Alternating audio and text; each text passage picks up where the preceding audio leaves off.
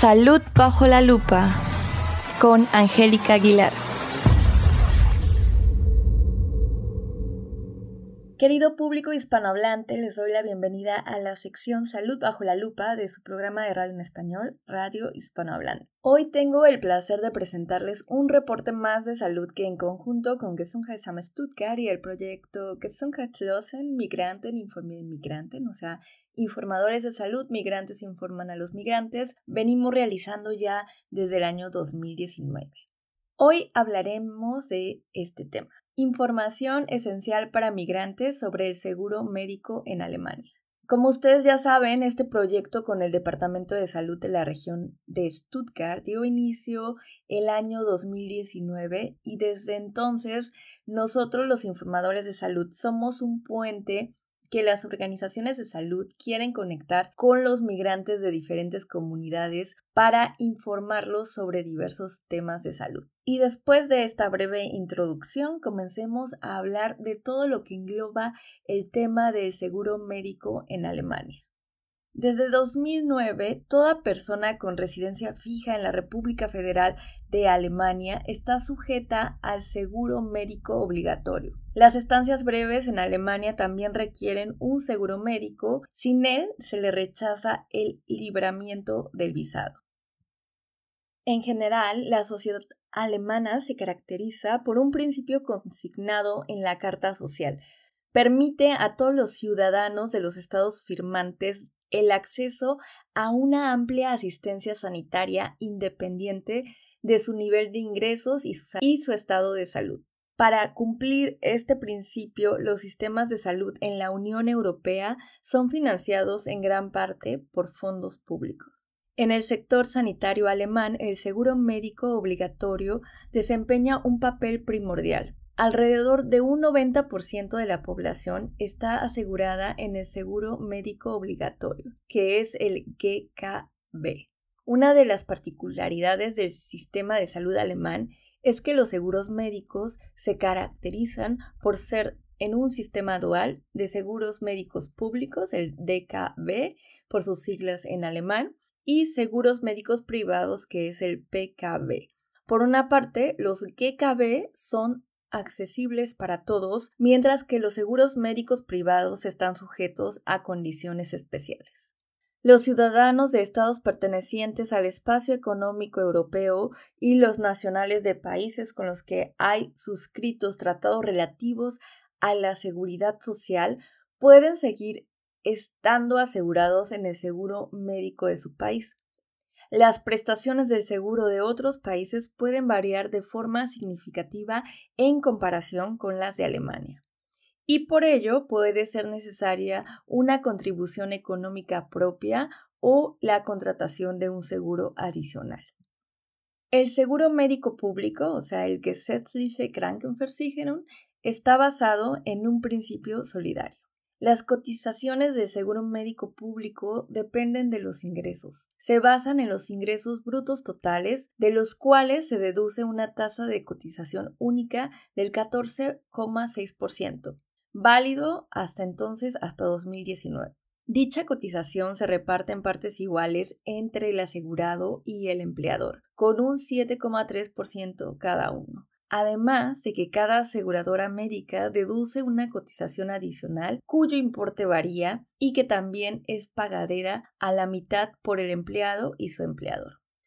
Algunos grupos de personas deben de pertenecer al seguro médico público, entre otros son los siguientes. Empleados con ingresos brutos por debajo del umbral del seguro obligatorio, jubilados si han cumplido el tiempo asegurado previo, beneficiarios de la prestación por desempleo 1. A diferencia de seguros públicos, la diferencia de las prestaciones individuales en el seguro médico privado, que es el PKB, son las que mencionaré a continuación. No todo el mundo puede suscribir un seguro médico privado.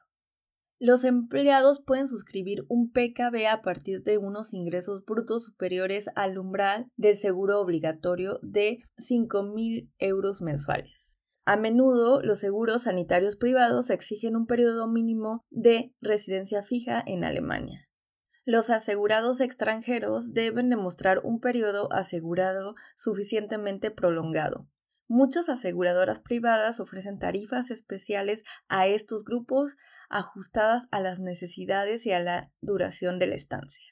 Si se presenta una solicitud de seguro médico privado, se harán preguntas detalladas acerca del estado de salud, evaluación médica y la cobertura alemana del seguro expirará en cuanto el asegurado regrese a su país de origen. Los siguientes grupos de personas suelen contratar un seguro privado. Empleados, ingresos brutos por encima del umbral del seguro obligatorio, funcionarios, autónomos y profesionales independientes, y en general, las cotizaciones al seguro médico privado se basan independientemente de los ingresos en el estado de salud, la edad y el alcance de servicios.